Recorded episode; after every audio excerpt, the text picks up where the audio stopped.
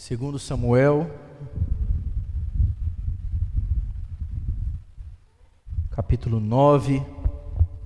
A gente vai ler todo o capítulo, ele é curtinho, 13 versículos. 2 Samuel 9. 2 Samuel 9 diz assim: Certa ocasião, Davi perguntou: Resta ainda alguém da família de Saul a quem eu possa mostrar lealdade por causa de minha amizade com Jonatas? Então chamaram Ziba, um dos servos de Saul, para apresentar-se a Davi, e o rei lhe perguntou: Você é Ziba? Sou teu servo, respondeu ele. Perguntou-lhe Davi: Resta ainda alguém da família de Saul a quem eu possa mostrar a lealdade de Deus? Respondeu Ziba: Ainda há um filho de Jonatas, aleijado dos pés. Onde está ele? perguntou o rei. Ziba respondeu: Na casa de Maquir, filho de Amiel, em Lodebar. Então o rei mandou trazê-lo de Lodebar. Quando Mefibosete, filho de Jonatas e neto de Saul, compareceu diante de Davi, prostrou-se com o rosto em terra. Mefibosete, perguntou Davi. Ele respondeu: Sim, sou teu servo. Não tenha medo, disse-lhe Davi Pois é certo que o tratarei com bondade por causa da minha amizade com Jonatas, seu pai. Vou devolver-lhe todas as terras que pertenciam a seu avô Saul, e você comerá sempre a minha mesa.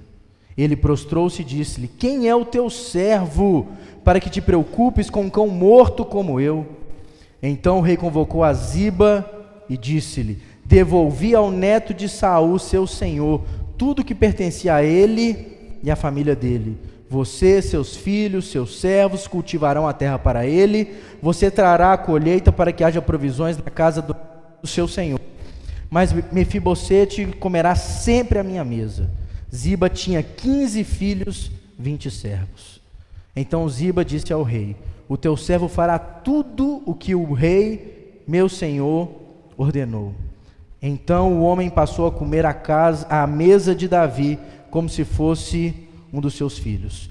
Mefibosete tinha um filho ainda jovem chamado Mica, e todos os que moravam na casa de Ziba tornaram-se servos dele. Então ele, que era aleijado dos pés, foi morar em Jerusalém, pois passou a comer sempre à mesa do rei. Amém. Vamos orar. Deus, ministra aos nossos corações aqui nessa noite. Seja conosco. O Senhor que está agindo entre nós, o Senhor que tem ministrado sobre nós, que a tua palavra venha sobre nós que ela tenha ensino, que ela tenha verdade, que ela possa confrontar o nosso caráter, que ela possa nos transformar. Fala conosco pela tua palavra. É o que nós oramos, Senhor, em nome de Jesus. Amém. Sente-se aí no seu lugar.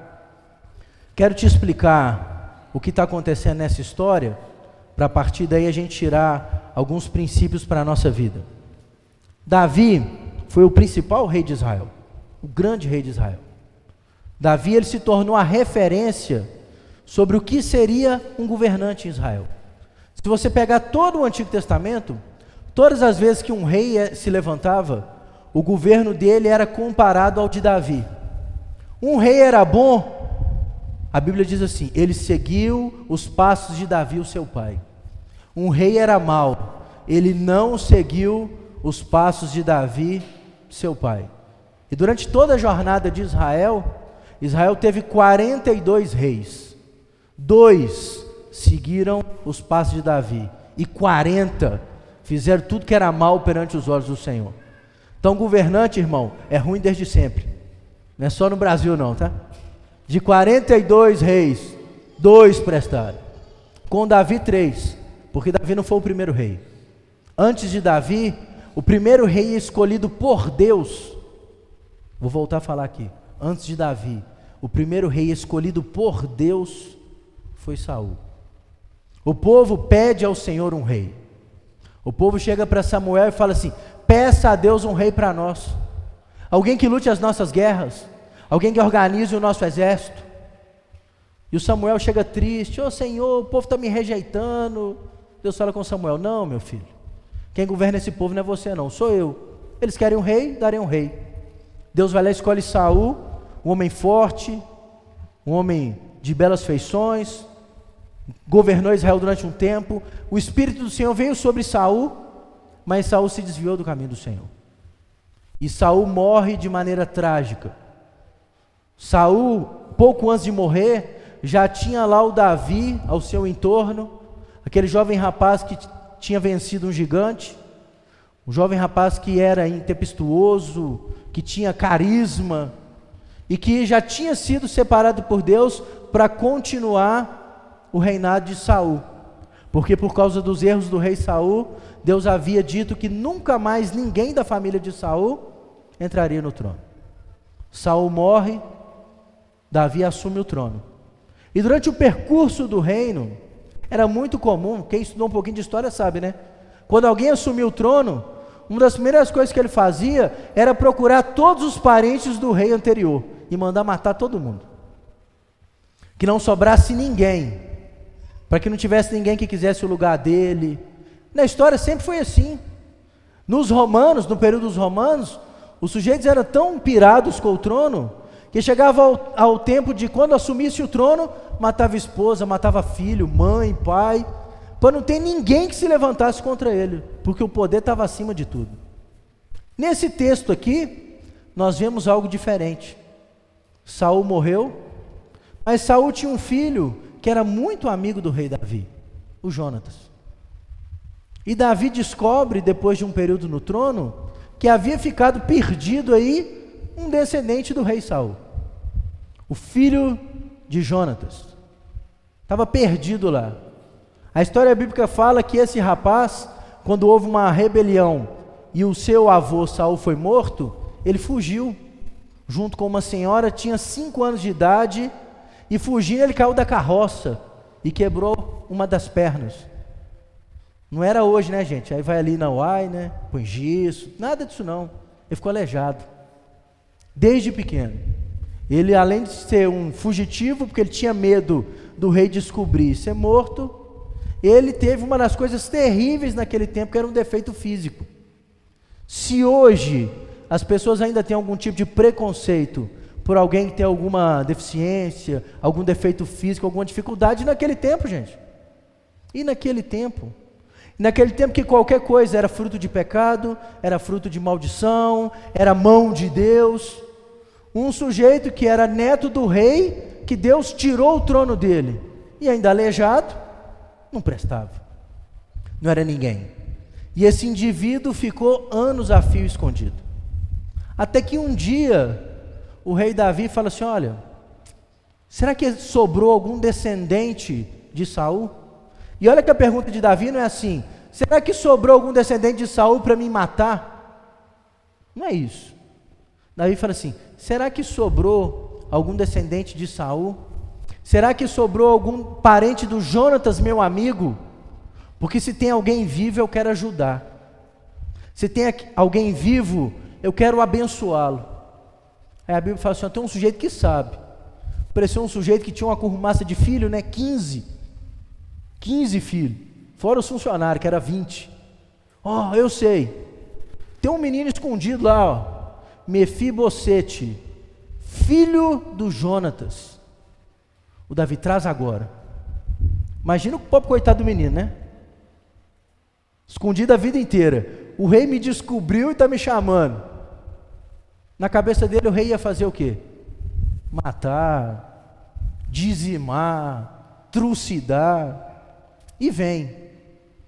E vem. E ele se encontra com Davi. E a gente lê o texto. A vida dele mudou. A vida dele mudou. Aquele rapaz que era o aleijado escondido, passou a comer na mesa do rei. O que, que esse rapaz fez para alcançar isso? Nada. Nada, nada. Duas coisas acontecem aqui nesse texto. Nesse texto, sobre a vida desse rapaz, é derramado graça e misericórdia. Nessa vida foi derramado da parte de Deus, através de Davi, graça e misericórdia. Quando ele fala que ia ajudar, que quando Davi fala que ia ajudar o Mefibosete, olha a resposta: eu sou um cão morto. Por que você quer fazer alguma coisa para mim? Ele quis dizer assim: eu não mereço nada, eu não presto, eu não sou ninguém. Por que, que o rei vai se preocupar comigo? A questão é que o rei queria derramar graça e misericórdia sobre um descendente de Saul.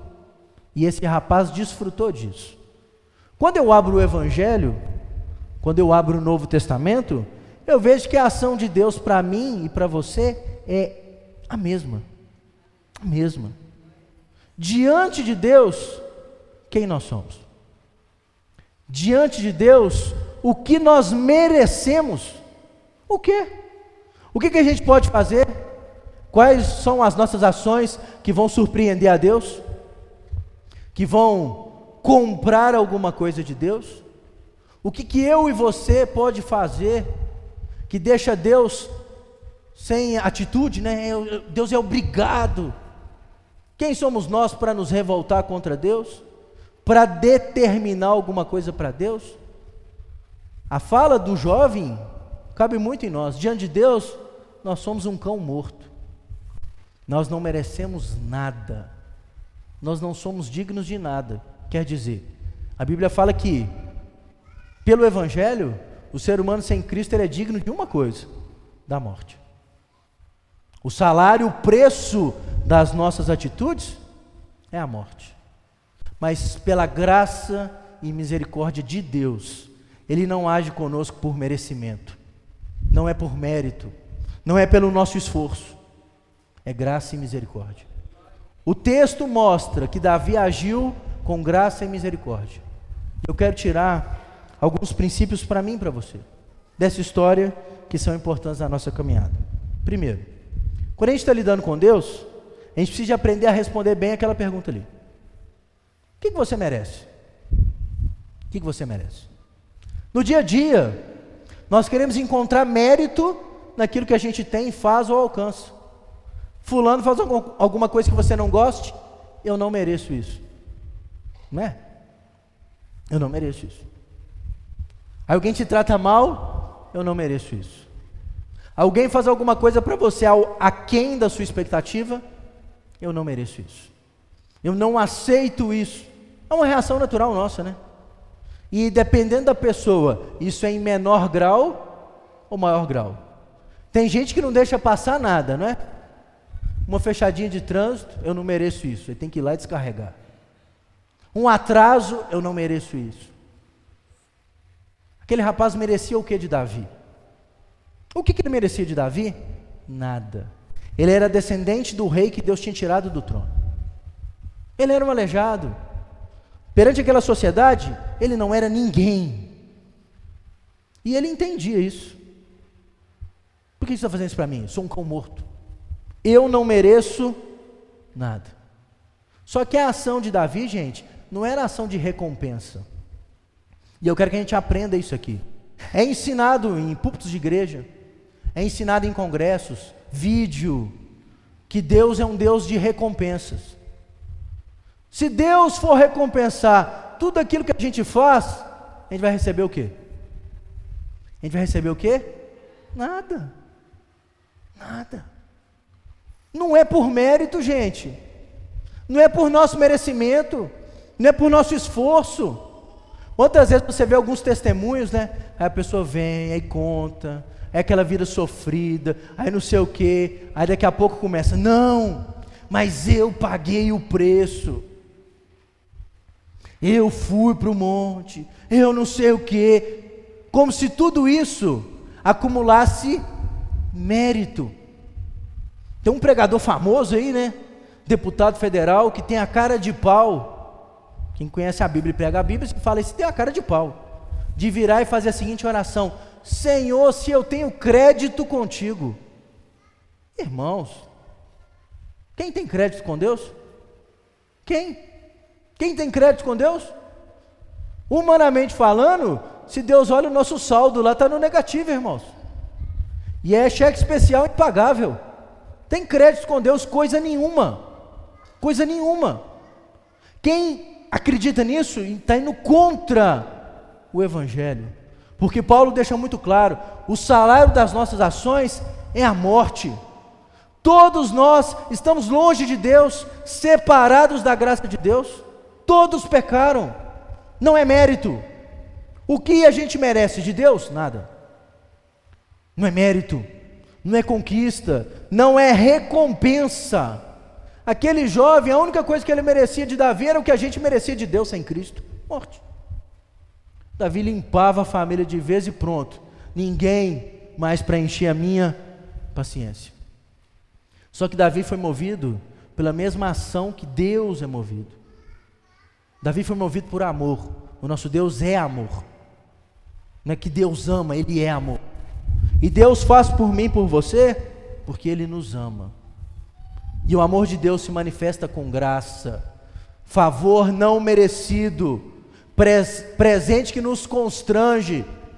A ação de Deus na nossa vida deveria nos deixar sem graça.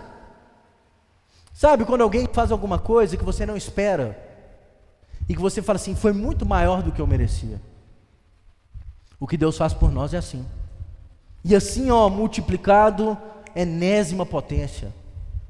Mas a gente é tão ingrato e se acha com tanto mérito que Deus faz e a gente reclama.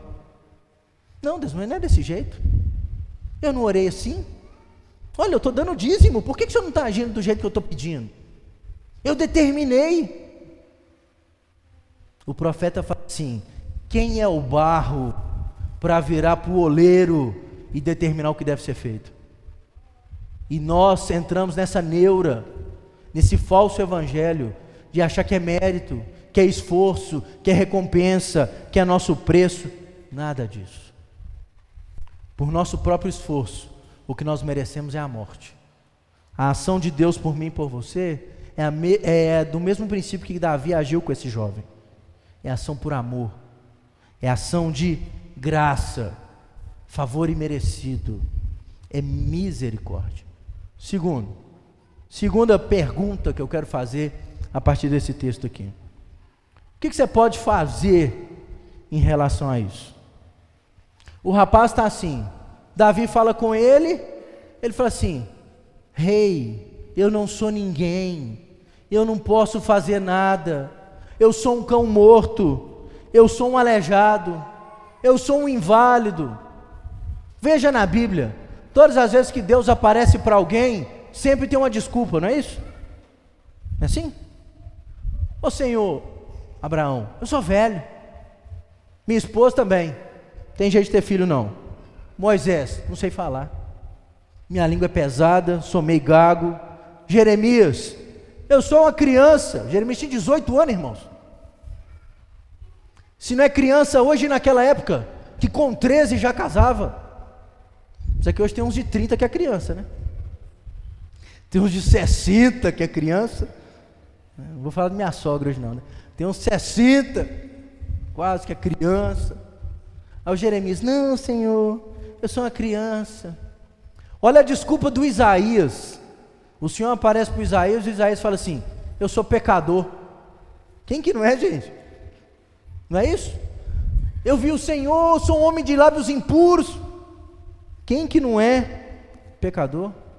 Vai lá na Bíblia, quando Josué foi chamado por Deus, Deus teve que falar diversas vezes no texto com ele: não tenha medo, não tenha medo, não tenha medo. Estava morrendo de medo. Deus falando com ele, cheio de medo. Jonas chamou, foi chamado por Deus, o que, que ele fez? Fugiu. E você vai correndo na Bíblia, vai, vai, vai, encontrar várias pessoas que quando chegam diante do Senhor, e a graça de Deus vai ser derramada em vez de tomar posse, em vez de assumir a verdade do Evangelho, arruma uma desculpa. Sempre está fazendo o quê? Em vez de viver a graça, arruma uma desculpa para parar. Eu estava lendo uma história esses dias, achei interessante.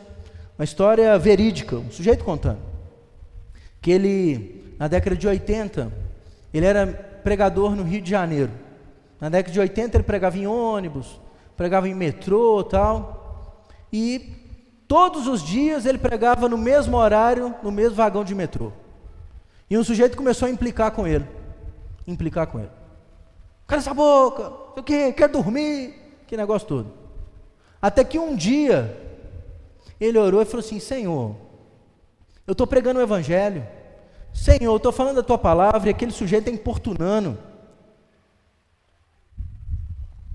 E aquela oração de crente pentecostal, né? Repreende esse demônio, amarra esse capeta, aquele negócio todo.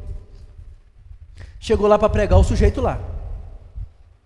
E ele começou a pregar, o sujeito ficou indignado, foi lá, tomou a Bíblia do irmão e jogou pela janela. Esse irmão baixou a cabeça, desceu na primeira estação e nunca mais eu prego o evangelho. Deus não ouviu a minha oração. E ele parou mesmo, parou tudo. Parou de ir na igreja, abandonou tudo. Passado um ano, dizia que estava passando assim, viu um sujeito pregando na praça. E ele está assim, não, um bobo igual eu era. Desse jeito. Ele está assim, um bobo igual eu era. Dizia que parou para ouvir, o rapaz está falando assim, irmãos, a minha conversão foi sobrenatural. Eu estava desiludido, desiludido. Eu estava caminhando assim e eu queria tirar a minha vida. E eu vi a linha férrea e falei assim: vou pular na frente do trem. Na hora que eu tentei pular, vi um negócio batendo na minha cabeça. Eu desmaiei na hora que eu acordei sem assim, uma Bíblia. E eu falei assim: Deus quer falar comigo, e através da Bíblia eu fui salvo. E eu oro todo dia para saber quem foi usado por Deus para, através da Bíblia, me ganhar para Jesus. Aí o sujeito falou assim: O que que eu estou fazendo? Deus usa dos seus planos, eu sem saber, ganhei alguém para Jesus. E em vez de continuar firme com Cristo, eu me afastei. O que, que você está fazendo? O rapaz estava lá cheio de desculpas, em vez de enxergar a graça de Deus. A gente reclama demais, a gente murmura demais, a gente tem desculpa demais para parar, cheio de explicações, cheio de teses para abandonar a graça e a misericórdia de Deus, não é porque a gente merece, não, irmãos. Se eu estou aqui, se eu tenho a oportunidade de caminhar com os irmãos, se eu tenho a oportunidade de há 12 anos pastorear essa igreja, se eu tenho oportunidade de pregar, se eu tenho oportunidade de ir em um tanto de lugar para dar aula, por mais que eu tenha estudado, feito, acontecido, é a graça de Deus, irmãos. Se não for, todo o preparo não serve para nada. Se a gente faz alguma coisa, se toca, se canta, se dança, se serve os irmãos, se alguém que vem aqui para ajudar o reboco de uma parede, é tudo graça de Deus. Se você trabalha, se você estuda, se você tem uma família, se você tem algum bem, se você também não tem o que você gostaria, é graça de Deus, irmãos. Mas a gente arruma desculpa e reclama, e reclama, e fica assim: eu não sou ninguém, eu não sou nada, e não é porque a gente é nada, não, irmãos, é a graça de Deus. Por último, versículo 17, abre de novo.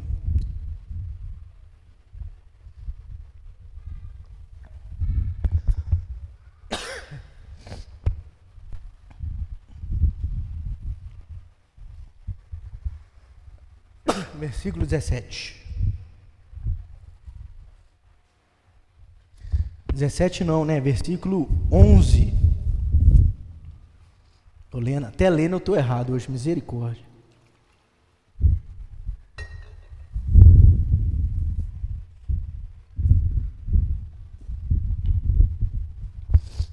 Versículo 11. Então Ziba disse o rei: o teu servo fará tudo que o rei meu senhor ordenou. Assim o homem passou a comer à mesa de Davi, como se fosse um dos teus filhos. Davi, irmãos, não simplesmente ajudou esse sujeito. Davi tomou ele como um dos seus filhos. E se você não conhece a história, esse sujeito vai trair Davi. Esse sujeito vai trair Davi. Durante uma rebelião, ele vai se levantar contra Davi. Davi confia nele e ele quebra a confiança de Davi. Mas Davi não o abandona, ajuda ele até o último dia de vida. Igual eu e você. A partir do momento que a gente vem a Jesus, a Bíblia fala que nós recebemos o direito de sermos chamados filhos de Deus. Nós somos colocados na mesa do Pai. A gente deixa de ser estranho, a gente deixa de ser inimigo para ser amigo de Deus. Mas isso quer dizer que a gente não vai falhar? Isso quer dizer que a gente não vai tropeçar? A gente cai, a gente tropeça, a gente falha, a gente peca, a gente murmura, a gente é ingrato. Mas quando Deus olha para mim para você, Ele continua nos vendo como filhos dele. Quando você peca, Deus vê você como filho. Filho. E Deus te corrige, não porque Ele é punitivo, é porque Ele te ama e quer consertar a sua vida. Se vem algum tipo de provação, Ele faz é para o seu bem. Ele não rejeita você da mesa, te expulsa. Você é filho. E Ele te trata como tal. Isso também, irmãos, é fruto da graça. Porque nós não somos assim. Nós não somos assim. Nós rejeitamos, nós excluímos, nós descartamos. Deus não. Por graça e misericórdia, Ele nos aceita de novo. Por graça e misericórdia, Deus é o Pai da história do filho pródigo, que está esperando só um passo para vir ao nosso encontro e nos dá uma nova oportunidade.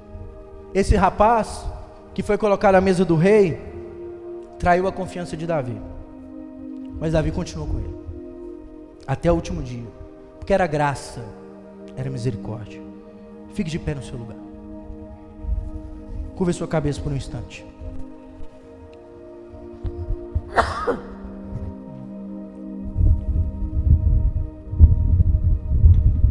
Talvez essa história é a sua.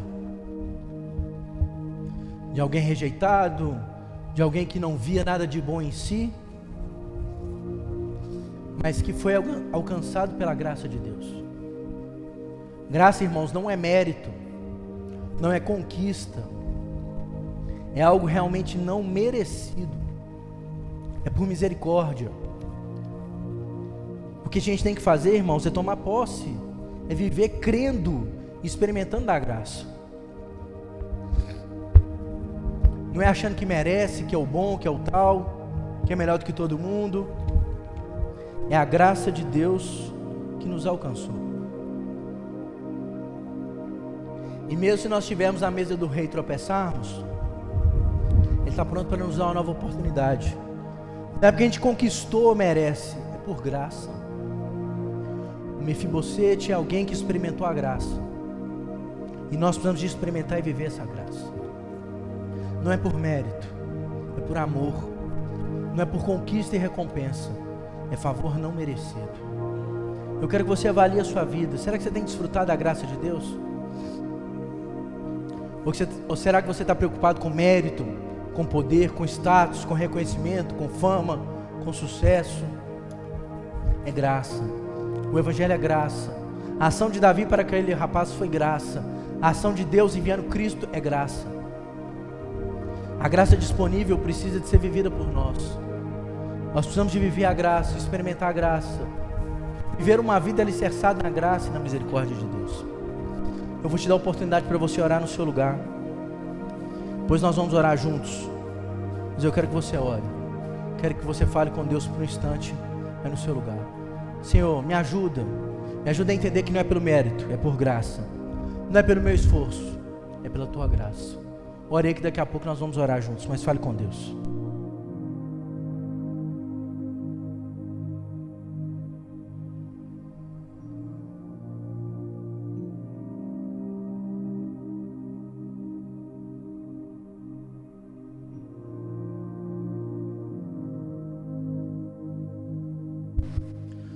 Senhor, nos ajuda a entender a graça. Não é o nosso mérito, não é o nosso esforço, não é a nossa recompensa. Diante de Deus, sem Cristo, nós somos como aquele rapaz, nada, ninguém, descartados. O que merecíamos era a morte, mas o teu amor nos alcançou, a tua graça se derramou sobre nós. O que nós precisamos fazer, Deus, é assumir isso, é viver essa verdade. E mesmo se algum momento a caminhada nós tropeçarmos, que nós possamos entender, o Senhor está disposto a nos dar uma nova oportunidade, uma nova chance. A graça do Senhor está disponível a nós, que nós possamos experimentar e viver essa verdade, viver a graça, crer na tua misericórdia sobre nós, na nova oportunidade que é dada para caminharmos contigo, que nós possamos, meu Deus, fazer bom uso dela, e não pouco caso, como muitas vezes nós tomamos, Pai, tem misericórdia de nós, que nós possamos viver a graça, nós possamos experimentar dia a dia esse favor não merecido, não merecido derramado por nós através de Cristo Jesus, Pai. É o que nós oramos, Senhor, no nome de Jesus. Amém e amém.